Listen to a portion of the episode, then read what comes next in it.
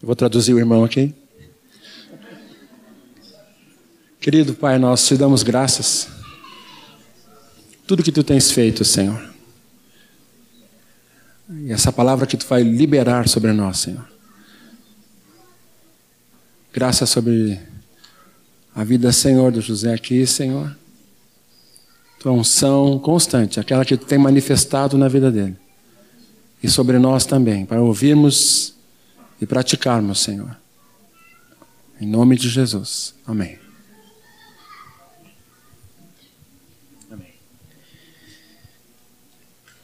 Vamos abrir nossas Bíblias na primeira carta aos Tessalonicenses. Bem no finalzinho, 1 Tessalonicenses 5. 1 Tessalonicenses 5, do versículo 1 até o versículo 11. Irmãos, relativamente aos tempos e às épocas, não há necessidade de que eu vos escreva, pois vós mesmos estáis inteirados com precisão de que o dia do Senhor vem como ladrão de noite. Quando andarem dizendo paz e segurança, eis que lhes sobrevirá repentina destruição como vêm as dores de parto a que está para dar a luz, e de nenhum modo escaparão. Mas vós, irmãos, não estáis em trevas, para que esse dia, como ladrão, vos apanhe de surpresa. Porquanto vós todos sois filhos da luz e filhos do dia. Nós não somos da noite, nem das trevas. Assim, pois, não durmamos como os demais. Pelo contrário, vigiemos e sejamos sóbrios. Ora, os que dormem, dormem de noite, e os que se embriagam, é de noite que se embriagam. Nós, porém, que somos do dia, sejamos sóbrios, revestindo-nos da couraça da fé e do amor, e tomando como capacete a esperança da salvação. Porque Deus não nos destinou para a ira, mas para alcançar a salvação mediante nosso Senhor Jesus Cristo, que morreu por nós para que, quer vigiemos, Quer durmamos, vivamos em união com Ele. Consolai-vos, pois, uns aos outros e edificai-vos reciprocamente, como também estáis fazendo. Amém.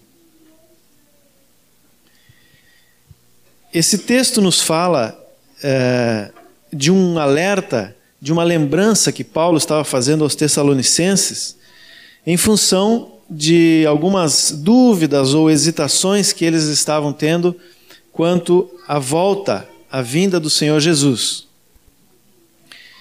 É, e interessante que a música que nós cantamos aqui, né, que o, que o, que o Daniel nos ensinou, fala bastante sobre isso, né? De nós aguardarmos a vinda do Senhor e estarmos esperando e vivendo essa vinda.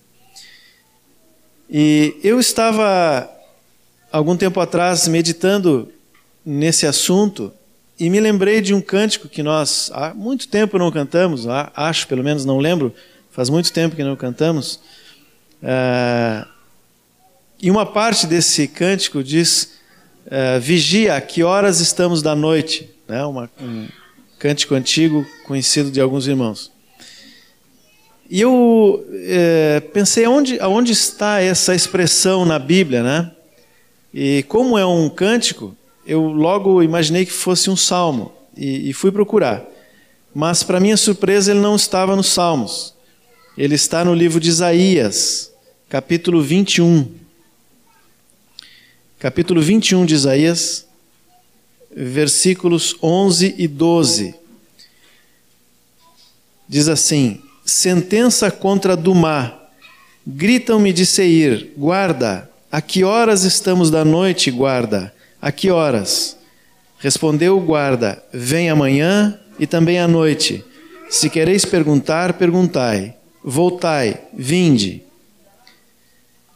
Um outro, uma outra versão diz assim: Quanto tempo resta da noite? Amanhã está chegando, mas ainda é noite. E, e me chamou muito a atenção o fato de que esse texto ele está num, num é, num grupo de profecias que é apontado como uma das principais profecias sobre o final dos tempos. Ainda que nós não conheçamos muito bem essa, esse trecho ali do livro de Isaías não é um muito habitual que nós estejamos lendo e estudando essa parte, mas capítulo 21, 22, 23, todo aquele trecho grande ali de Isaías, fala é, de coisas que irão acontecer nos últimos dias. Do mar, que é citado aqui no capítulo 21, 11, é, é um dos doze filhos de Ismael, né, que foi também filho de Abraão. Está lá em Gênesis 25, 13 16, tem a lista dos filhos. É, e é um dos povos árabes. Né? E, e, depois, em todos esses capítulos, nós vamos achar ali referências a, a, ao que hoje nós chamamos Irã, né? ao Iraque, que era a Babilônia, a Tiro, há uma referência direta a Tiro, que é Líbano, ao próprio Israel. E nós sabemos, irmãos, que esta região do mundo, né, o que acontece nesses povos, é um termômetro ou é um sinal que o Senhor deixou para nós em relação aos tempos do fim. Se nós olharmos a história da humanidade, tudo começou ali naquela região. Né? Em Gênesis, nós vamos achar 70 nações, todas elas ali naquela região. Depois, a atenção e o centro do mundo se deslocou para o Ocidente, né? para a Europa, depois para, para os outros continentes. Mas, aos poucos, a atenção do mundo volta de novo para onde tudo começou. Né? De uns 100 anos para cá, parece que a atenção do mundo começou a se voltar de novo para ali. E nos últimos anos, de forma muito intensa, os olhos do mundo todo estão voltados para aquela região. Todas as principais decisões da ONU envolvem ou Israel, ou Iraque, ou Irã. É, nós temos um, um palco montado para fatos que podem se encaixar com aquilo que a Bíblia diz. Não sei se são de fato, mas estes sinais, se é que nós podemos dizer assim, eles servem para nos alertar de que nós estamos muito perto dos tempos do fim. Quando estourou esse último confronto entre Israel e Líbano, é, eu, eu, lembro de ver num, num, dos jornais, acho que foi Jornal Nacional, não lembro qual foi, a, a secretária de Estado americano dizendo que nós estávamos diante, é, que aquelas eram as dores de parto de um novo Oriente Médio. E eu me lembrei do texto de Tessalonicenses, exatamente o que diz a palavra. A mesma coisa está dito lá em Apocalipse. Agora, isso é sério para nós. Nós temos que considerar essas coisas. E não propriamente para especular se isto vai ser assim, assado, né? É, é importante nós sabermos o que vai acontecer no fim, mas o mais importante é nós estarmos é, olhando para os sinais, olhando para esses fatos que ocorrem e verificando como está a minha vida.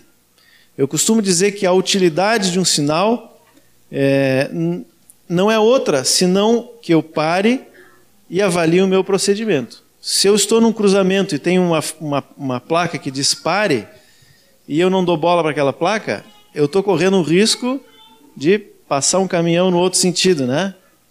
Se o sinal ficou amarelo, eu tenho que reduzir a velocidade. Assim é o sinal. O sinal ele serve para que eu pare e avalie o meu procedimento e mude de procedimento se for o caso. Nós cantamos aqui que nós cremos em Jesus, que ele veio, que ele é, viveu como homem, que ele morreu, que ele ressuscitou, que ele foi exaltado e que ele um dia voltará. Nós cantamos aqui e nós cremos isso. É, e nós pregamos o Evangelho falando dessas oito verdades, né? Jesus se fez homem, ele viveu sem pecado algum, né? nenhuma palavrinha de maldade, de mentira, de falsidade saiu da sua boca. Ele fez o maior de todos os, os milagres, de, todos, de, de todas as obras que foi morrer por nós. Ressuscitou, tirou as chaves da morte e do inferno, né? foi para junto do Pai, para que o Espírito Santo pudesse vir e, completar a obra que ele começou, mas às vezes parece que nós falamos, mas não vivemos de acordo com aquelas verdades que também é falado a respeito de Jesus, de que um dia ele voltará. Também nos fundamentos, nós, fomos lá em Hebreus 6, né? arrependimento, é, fé, batismo, imposição de mãos, ressurreição e juízo eterno, às vezes parece que são aqueles que nós menos estudamos, menos olhamos, menos entendemos, menos compreendemos. E isso tem alguns reflexos na nossa vida. Eu posso estar enganado, mas é, acho que essa falta de noção sobre o que significa a volta do Senhor e as implicações do juízo que vai vir sobre essa terra, começando pela casa de Deus, é o que diz a palavra, talvez explique um pouco a falta de temor que muitas vezes nós demonstramos no nosso relacionamento com o mundo. E aqui eu falo todos, a começar por mim mesmo.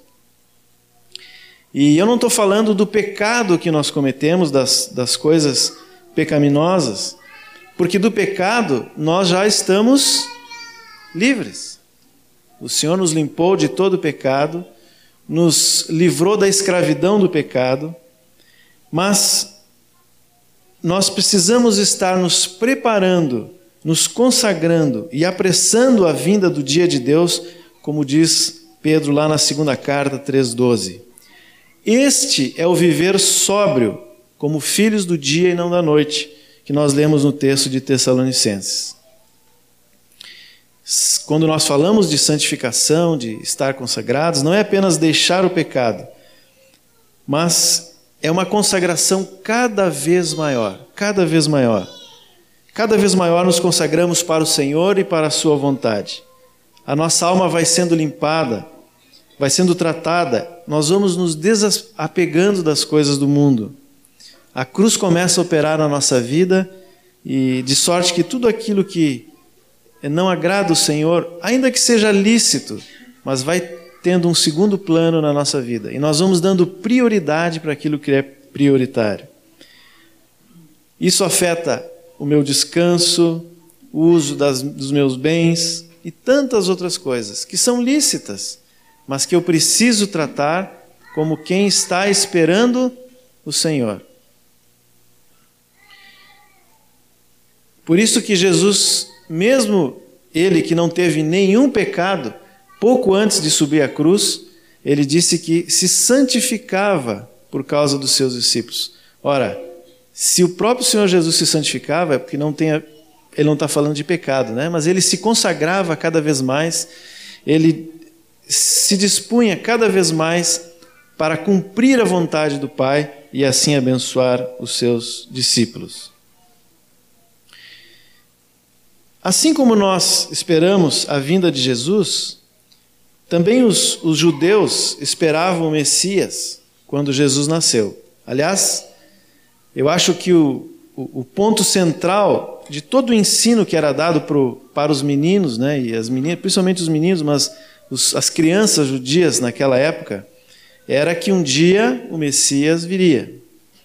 Eles eram ensinados assim, eles aprendiam as profecias sobre a vinda do Messias. E na época que Jesus eh, viveu, provavelmente esse, esse assunto era um dos assuntos mais empolgantes e, e, e que mais eh, estavam na ordem do dia dos judeus, porque eles estavam dominados pelo Império Romano. E todo povo que está dominado por um povo estrangeiro e tem a esperança de ser livre, ele pensa dia e noite nisso, né? Então os judeus sabiam que o Messias estava para vir, conheciam o que a palavra dizia sobre a vinda do Messias, mas poucos, muito poucos, viviam para esperar o Messias. Eles sabiam os sinais, mas eles estavam, como Paulo disse, embriagados. Embriagados. É, as, as empresas que fazem é, indústrias de bebidas são obrigadas por lei a, a, fazer sempre aquela menção, né?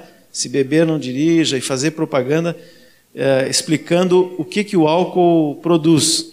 Tem algumas propagandas interessantes que ela, elas mostram que a pessoa vai dirigindo e, e, parece que não enxerga o poste, né? O poste está aqui, mas ele pensa que está ali e acaba é, batendo no poste. É, esse é o efeito da bebida, né? Ela dá uma falsa impressão da realidade.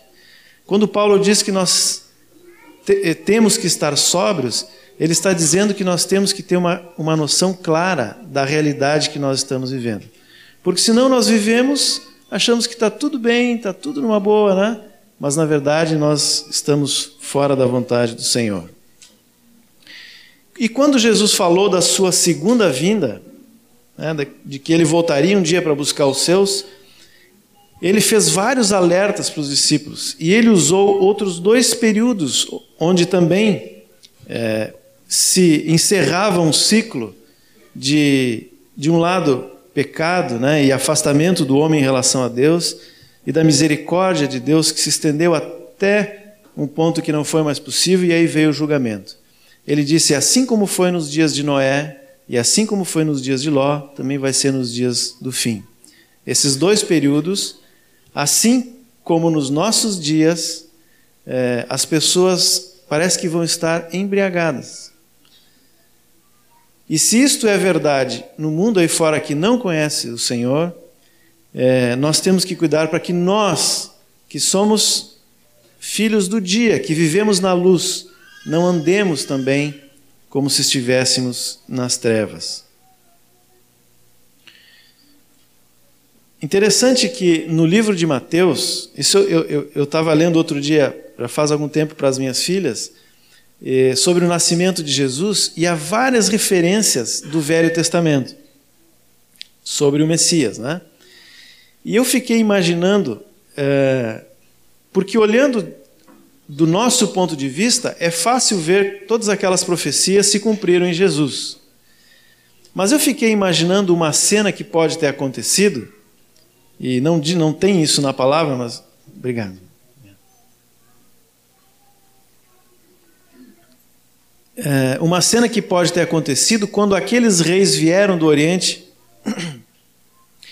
e, e perguntaram é, para Herodes aonde havia nascido o rei, porque eles viram a estrela e vieram atrás de um rei que havia nascido. E Herodes, que era o rei, se preocupou, porque se havia nascido um rei, significava que ele estava com os dias contados. Esse era o raciocínio que Herodes fez. E, diz que, e a palavra diz que com ele toda Jerusalém se perturbou. E foram chamados os escribas e os sábios e todos aqueles que conheciam as profecias e fizeram ali e aqui entra a minha imaginação, né? Fizeram um congresso lá para decidir que resposta eles dariam, aonde nasceria o menino. E alguém se apressou a dizer: olha, é em Belém, porque está escrito em Belém da Judéia, de modo nenhum és a menor e tal, e tal, e tal.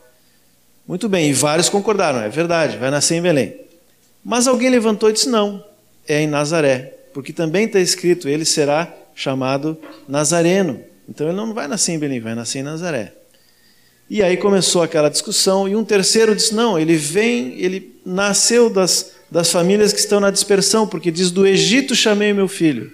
E aí então ficou aquela confusão e ninguém sabia o que dizer para Herodes. Até que chegaram à decisão: olha, vamos, vamos dizer que é Belém. Foi a primeira que apareceu aqui, então vamos dizer que é Belém. E eles acertaram, né?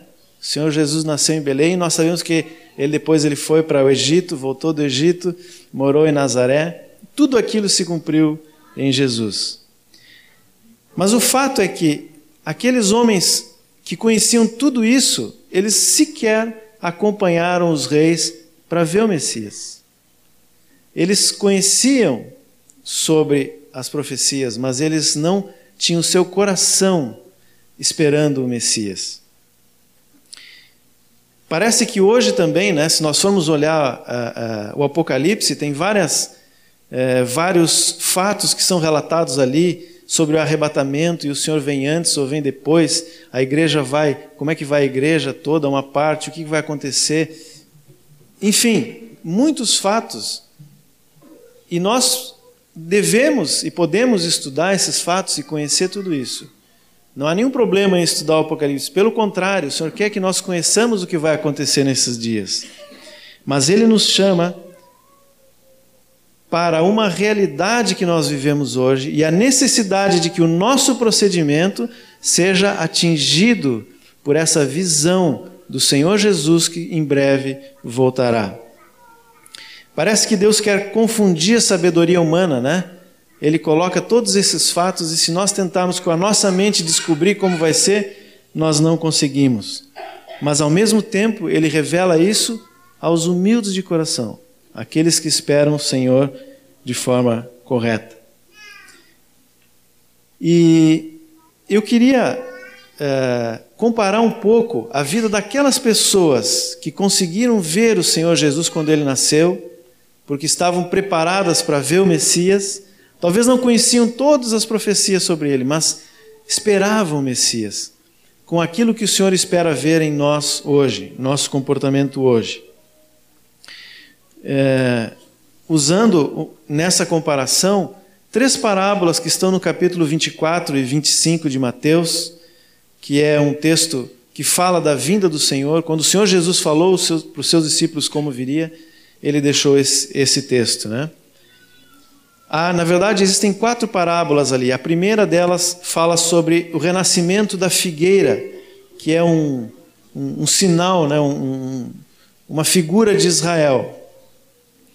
E as outras três parábolas falam de pessoas e comportamento dessas pessoas, como elas agiram e como elas foram recompensadas. Mas eu queria fazer uma comparação da vida daqueles que viram o Messias quando ele nasceu, na sua primeira vinda, com o nosso procedimento hoje a necessidade de que nós vivamos assim, como o Senhor Jesus falou lá em Mateus 24, 25. Quem são essas pessoas? Bom, José, Maria, é, Zacarias, Isabel, os pais de João Batista. A Bíblia também fala de Simeão, um homem idoso que vivia e esperava a redenção do seu povo, esperava o Messias. Fala também de Ana, uma profetisa, uma mulher já idosa, que passou a maior parte da sua vida é, esperando, aguardando o Messias e falando para outras pessoas e contagiando outros com esse mesmo com esse mesmo calor que estava no seu coração.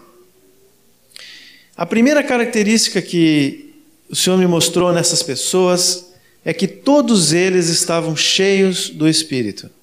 Se vocês forem olhar os primeiros capítulos de Mateus, os primeiros capítulos de Lucas, que é onde estão essas, essas figuras, dessas pessoas, de todos eles é dito que eles estavam, ou que eles eram cheios do Espírito. Simeão, por exemplo, né? Lucas capítulo 2, versículo 25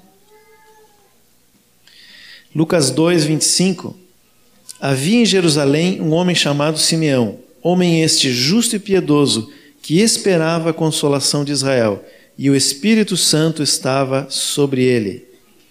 No 26, revelara-lhe o Espírito Santo que não passaria pela morte antes de ver o Cristo do Senhor. E no 27, movido pelo Espírito, foi ao templo. E quando os pais trouxeram o menino Jesus para fazerem com ele o que a lei ordenava, Simeão o tomou nos braços e louvou a Deus, dizendo: E aí vem todo o cântico de Simeão. Três vezes é dito aqui que esse homem tinha um relacionamento com o Espírito, tinha comunhão com o Senhor. Isso demonstra a intimidade dele com Deus. Agora, amados, vamos lembrar que isso aqui aconteceu antes do Pentecostes. Quando o Senhor Jesus morreu, foi para junto do Pai, se cumpriu a promessa que ele mesmo havia feito, que já desde os profetas era dito, de que o Espírito Santo seria derramado sobre toda a carne. Mas antes disto, o Espírito Santo só vinha sobre algumas pessoas com uma finalidade especial, e assim como ele estava sobre ele, depois se afastava. Um caso muito que é bastante lembrado para exemplificar isso é o caso de Sansão um homem que tinha uma série de problemas morais na sua vida, né? mas que em vários momentos a Bíblia diz que o Espírito veio sobre ele e ele, me corrija se eu estou errado, mas com uma queixada de burro matou 10 mil homens, eu acho que é isso, né? Enfim, era um, algo assim que humanamente era impossível. É, levou um portão de 3, 4 metros sobre as costas, numa distância de uns 70 quilômetros até o, a, o topo de um morro coisas que só mesmo pelo poder do Espírito Santo era possível. Mas assim como o Espírito vinha, se afastava, porque a vida daquele homem não era uma vida de comunhão intensa e permanente com Deus. Mas nestes aqui, como é o caso de Simeão, diz que o Espírito Santo estava sobre ele, revelou que ele veria o Cristo, moveu a ir até o templo, ou seja, ele tinha uma íntima comunhão com Deus. Um outro exemplo, Isabel, né, a mãe de, de João Batista, era descendente de Arão, assim como seu marido Zacarias, né? Eles viviam de forma justa, é, mas o fato dela ser estéril, ela não poder ter filhos, era para Isabel motivo de tristeza e de vergonha, porque toda mulher judia, não sei se toda, mas boa parte das mulheres judias esperavam um dia ser a mãe do Messias. Então, uma mulher estéril, ela estava fora desse principal evento da história de Israel que era aguardado por todos. E isso era motivo de tristeza e de vergonha, sobretudo porque Zacarias e Isabel aguardavam a vinda do Messias. Mas Deus, conhecendo o coração desse casal, permitiu que eles gerassem não o Messias, mas aquele que preparou o caminho do Senhor, João Batista. E é interessante é, que, quando fala do encontro de Maria com Isabel, isso está no capítulo 1 de Lucas, capítulo 1 de Lucas, um pouquinho antes do que nós lemos. Capítulo 1, versículo 39. Diz assim: Maria, naquele momento, já sabia que ela seria a mãe do Messias e já estava grávida de Jesus. E no versículo 39 do capítulo 1 de Lucas diz assim: Naqueles dias, dispondo-se Maria, foi apressadamente à região montanhosa, a uma cidade de Judá. Entrou na casa de Zacarias e saudou Isabel. Ouvindo esta saudação de Maria, a criança lhe estremeceu no ventre. Então Isabel ficou possuída do Espírito Santo e exclamou em alta voz: Bendita és tu entre as mulheres, e bendito o fruto do teu ventre. E de onde vem é, e de onde me provém que venha visitar a mãe do meu Senhor? Pois logo que chegou aos ouvidos a voz da tua saudação, a criança estremeceu de alegria dentro de mim. Olha só, fala que Isabel estava possuída, né, estava cheia do Espírito, mas fala algo mais interessante: diz que o, o nenezinho, o feto, na barriga de Isabel, estremeceu-se na presença de Maria e do Messias, de Jesus, que também era um feto. Agora, é, nós, quando nós pensamos em, em conhecer o Senhor, em, em, em, ter comunhão com o Senhor, é, nós pensamos normalmente em algo a nível mental, né? raciocínio. E hoje, hoje se sabe que uma criança ela tem de alguma forma contato com o mundo exterior, né? Se ela ouve algum barulho, essas coisas o, o feto pode perceber, pode perceber diferença de luz, diferença de voz e tal. Eu lembro que quando a minha esposa estava grávida, nas duas gravidezes, eu, eu, gostava de falar perto da barriga, né, na expectativa de quando a criança nascesse ela lembrasse da minha voz. Né? Agora, eu tenho certeza que por mais que um feto tenha a possibilidade de, de, de, de ouvir ou de ter alguma uh, impressão do que está acontecendo fora daquele ambiente dele, que é a barriga da mãe, jamais, racionalmente, ele teria consciência de que ali estava a mãe do Messias. Mas o seu espírito, o espírito daquela criancinha, foi desde já tocado e cheio do Espírito Santo. Agora, isso é muito importante para nós hoje. Isso nos traz uma grande lição. Porque nós vivemos, e aqui eu faço a primeira ligação com a, a parábola, uma das parábolas de Mateus 24, né? a parábola das virgens. São dez virgens. Nós não sabemos exatamente quem são e, e nenhum detalhe mais, mas algumas coisas estão bem claras naquela parábola. É, era noite. Ali diz que era noite, que elas estavam esperando o noivo, e cada uma delas tinha uma lâmpada, porque era noite, elas precisavam da lâmpada para andar naquele caminho. E como a lâmpada que elas tinham era movida a óleo, as prudentes trouxeram não só o óleo da lâmpada, que era pequenininha, mas trouxeram uma reserva. E as outras, que eram nécias, trouxeram a lâmpada sozinha. Agora, isso nos traz uma lição muito importante. nós precisamos deste óleo, que é o Espírito Santo, nesses dias que nós vivemos. Nós vivemos em plena noite. Nós vivemos num momento em que a noite está mais escura. É só olhar para qualquer lado do mundo que nós vivemos que nós vamos ver corrupção, nós vamos ver assassinato, violência, falta de amor, falta de misericórdia, mentira, fraude, tudo que vocês não precisa nem imaginar, é só olhar, existe hoje no mundo. Nós vivemos numa noite muito escura. E Satanás, ele não só ataca para matar e roubar e destruir de forma aberta, como ele vem fazendo aí fora, mas ele também vem de forma dissimulada.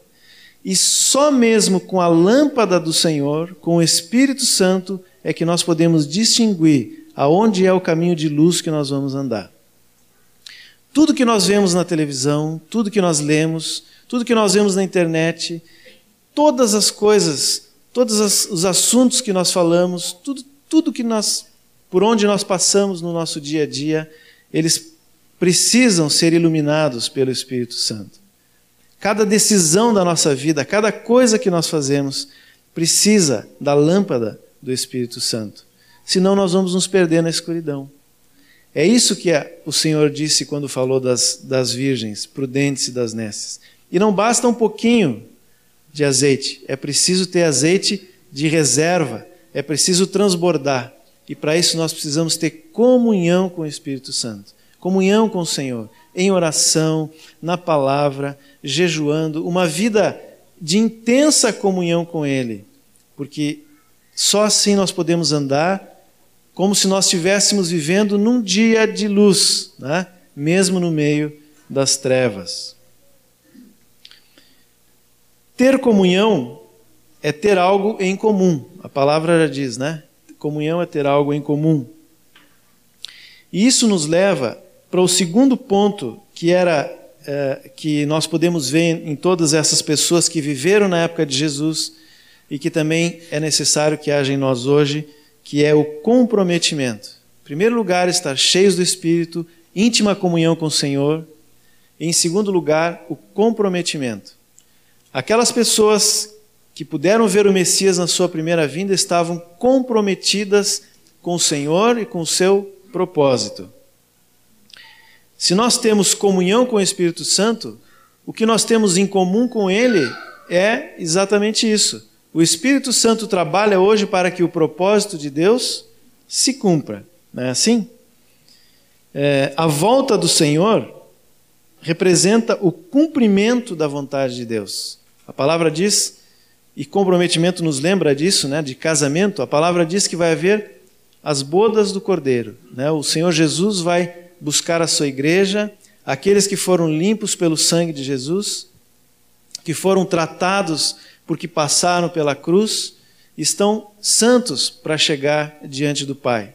E ele vai apresentar, como a própria palavra diz, tudo aquilo que ele recebeu do Pai. Ele vai dizer: Pai, aqui estão todos aqueles que tu me deste.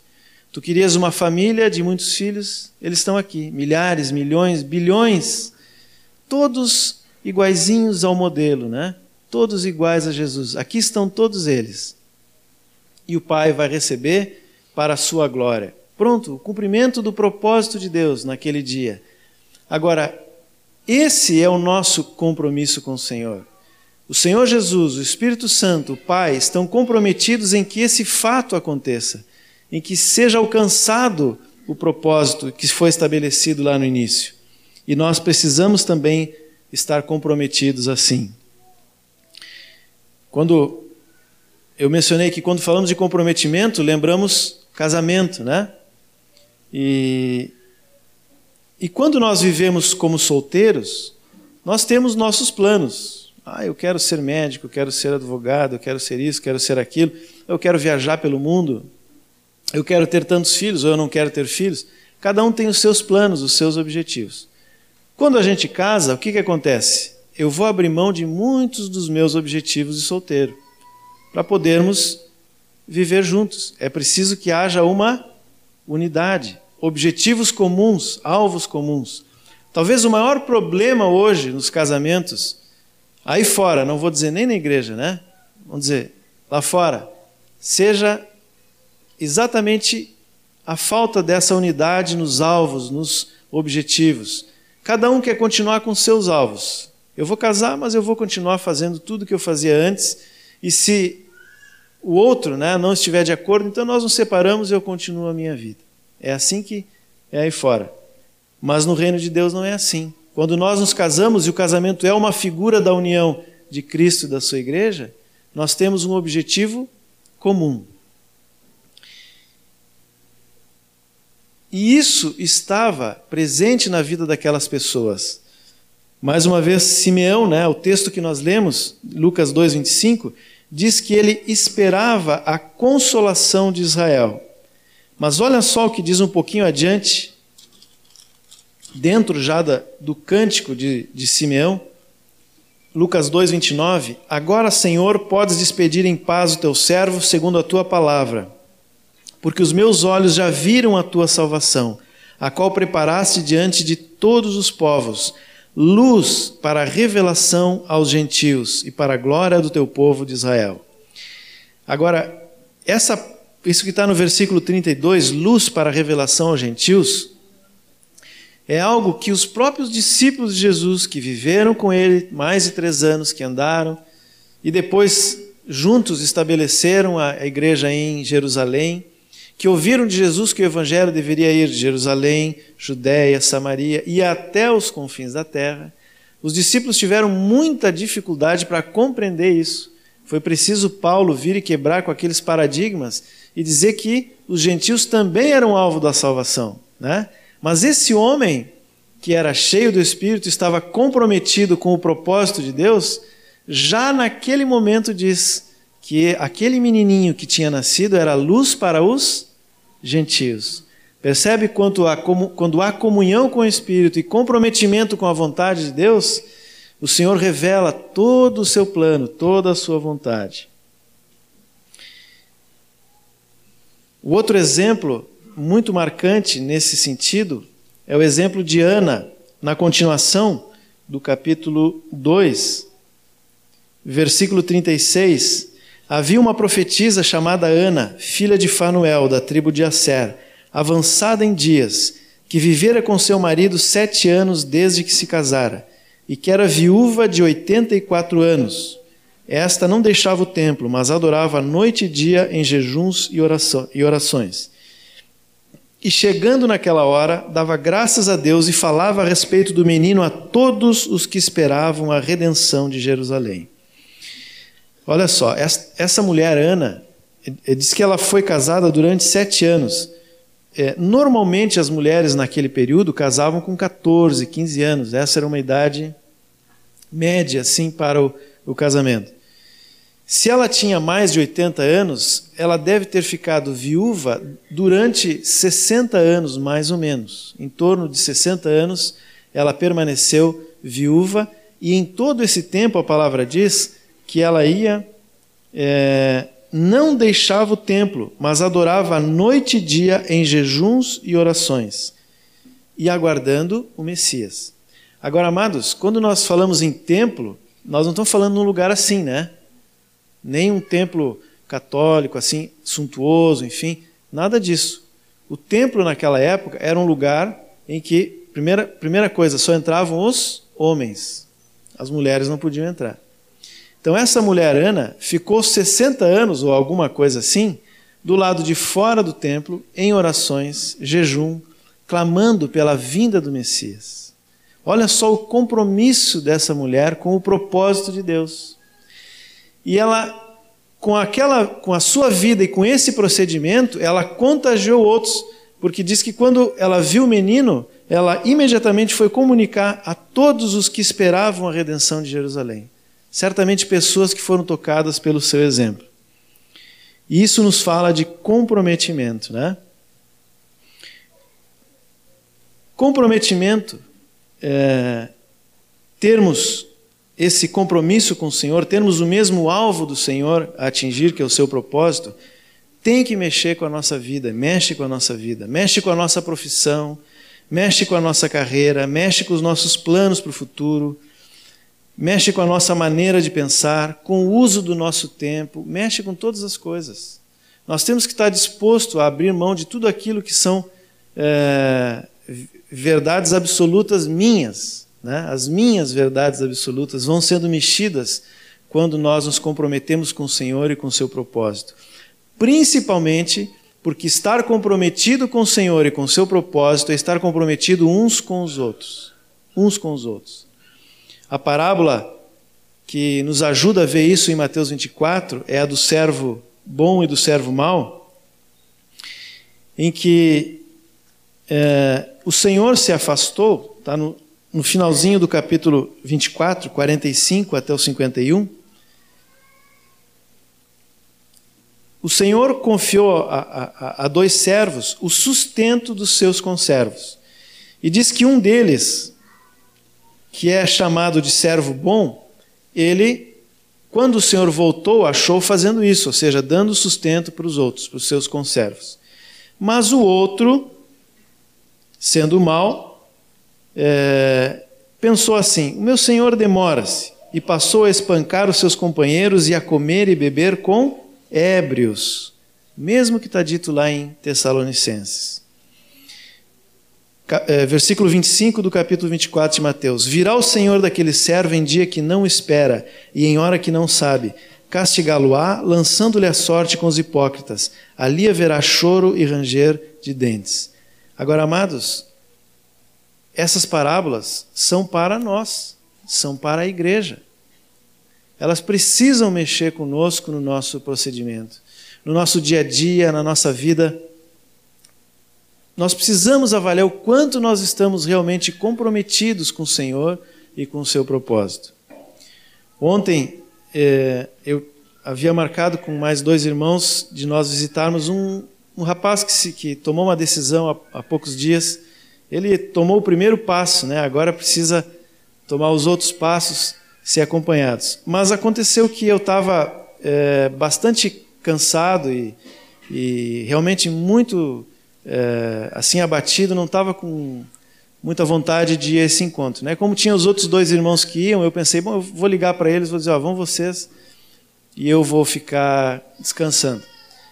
Mas é, o Senhor não me deixou fazer isso. Né? E eu orei naquele, naquele momento e disse: Senhor, para ti eu não posso é, mostrar nada que não seja verdade. Né? Tu conhece o nosso interior. Eu estou cansado, eu não tenho nenhuma vontade de estar lá, nenhuma vontade de estar lá, mas eu quero estar lá, eu quero fazer a tua vontade. Agora usa a minha fraqueza, usa a minha debilidade, usa a minha falta de capacidade e enche com a tua força, com a tua sabedoria e, e permite que venha graça e misericórdia sobre a vida desse homem. E eu fui, cansado como estava, né? E aí nós chegamos lá, começamos a, a, conversar com ele e falar do Senhor. E ele fazia perguntas. E é alguém que está realmente muito disposto a andar com o Senhor. E, e, saímos dali os três alegres, né? E, e eu me dei conta que parece que eu tinha dormido oito horas. Se eu tivesse ficado em casa, eu talvez estivesse tão cansado como antes. Mas aquela vida de ressurreição que o Senhor prometeu para nós, ela veio sobre mim e sobre os outros dois que estavam ali. Né? Então, quando nós estamos comprometidos com o Senhor, nós não precisamos fingir ou fazer um ato religioso. A, a, a música que nós cantamos várias vezes diz, né? É, e, e, depois, eu não lembro quem foi aqui que falou que Deus está. Ah, foi o, o Rosseto, né? Deus está até aqui de religião, né? Ele quer relacionamento, ele quer comprometimento com Ele. Nós não precisamos fingir para o Senhor, nós precisamos estar abertos diante dele, nos dispor, porque nós temos uma aliança com Ele e é isso que Ele espera de nós. E, ter e o terceiro ponto é. Nós precisamos estar cheios do Espírito, comprometidos com o Senhor e com o seu propósito, e isso nos leva a estar comprometidos uns com os outros. E nós precisamos ser fiéis, né? fidelidade com aquilo que o Senhor nos pede. Pode ser pouca coisa ou muita coisa, mas nós precisamos ser fiéis. Em todas essas pessoas que viveram na época de Jesus, nós vemos essa característica bem marcante. José, por exemplo, né? Ele, quando soube que Maria estava grávida, a sua primeira intenção era se afastar. E, e, é, e é, fácil compreender por quê, porque uh, a Bíblia diz que uma virgem que fosse achada, uh, uma mulher que não havia se casado ainda e fosse achada grávida, ela seria apedrejada, né? Era vergonha para o seu pai, enfim. E certamente tudo isso passou pela cabeça de José, mas quando o anjo disse que ele deveria receber a Maria, ele foi, recebeu Maria, recebeu o menino, cuidou deles, a mesma coisa Zacarias, Isabel cuidaram de João Batista, encaminharam aquela criança de acordo com o projeto, com o propósito de Deus, para que ele fosse o precursor do Messias, e assim ele fez. Todos eles foram realmente fiéis. E é a nossa fidelidade que vai determinar a nossa recompensa quando o Senhor voltar. Agora, quando nós falamos em recompensa né, e fidelidade para termos a recompensa, nós temos que olhar isso segundo a ótica de Deus e não de acordo com a ótica humana. Porque hoje, é, recompensa depende do quanto nós fazemos. Né? Se alguém trabalha oito horas, recebe por oito horas. Se tem alguém que faz o mesmo serviço e em meio turno, vai receber metade do salário. Ou então, se ele vende mil reais, cinco mil reais, ele vai receber comissão sobre mil reais ou sobre cinco mil. A recompensa humana depende do quanto eu faço, de, de quanto eu me desgasto, né? As empresas hoje largam muitas metas, né? Você tem que cumprir tantas metas de venda disso, daquilo e tal. As pessoas ficam suando para atingir as metas, muitos, muitos ficam doentes, adoecem porque não conseguem chegar nisso, né? O mundo também tem uma visão errada, às vezes pessoas de mais idade perdem o emprego, não conseguem mais, porque se criou aquele preconceito de que a pessoa idosa não produz o mesmo que o, o mais jovem, né? Às vezes nem é idoso, é só ter um, pouco mais idade, já difícil, difícil de conseguir emprego. Essa é a visão do mundo quanto ao nosso rendimento e à nossa recompensa. Mas o Senhor não pensa assim.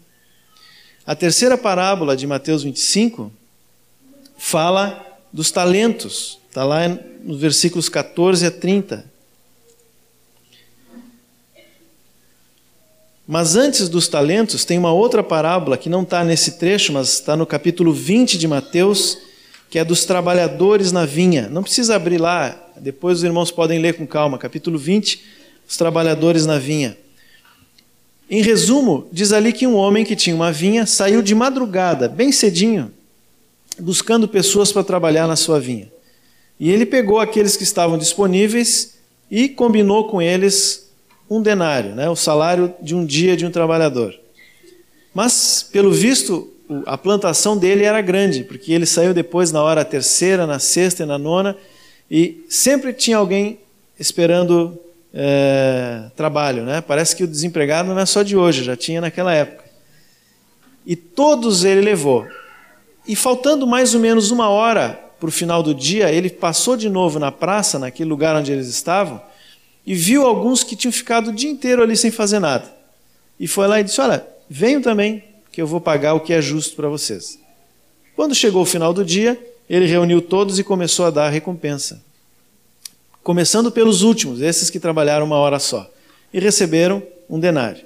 Aí os outros que iniciaram de madrugada fizeram aquele raciocínio humano, né? Bom, se esses que trabalharam uma hora ganharam isso, então é, ele vai nos pagar várias vezes mais. E ficaram esperando. E para todos aquele senhor pagou o mesmo valor, né? E eles ficaram até meio revoltados, né? Os, os primeiros disseram: mas por que nós trabalhamos mais?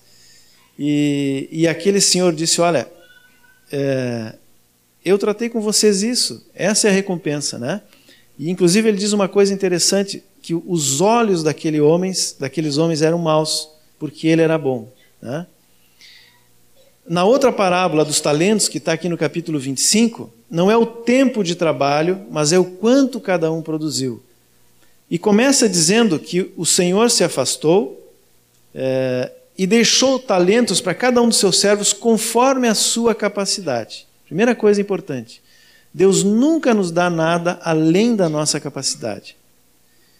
Se ele entrega uma vida para eu cuidar, né? se ele entrega uma pessoa, ele vai me dar condições para eu fazer aquilo.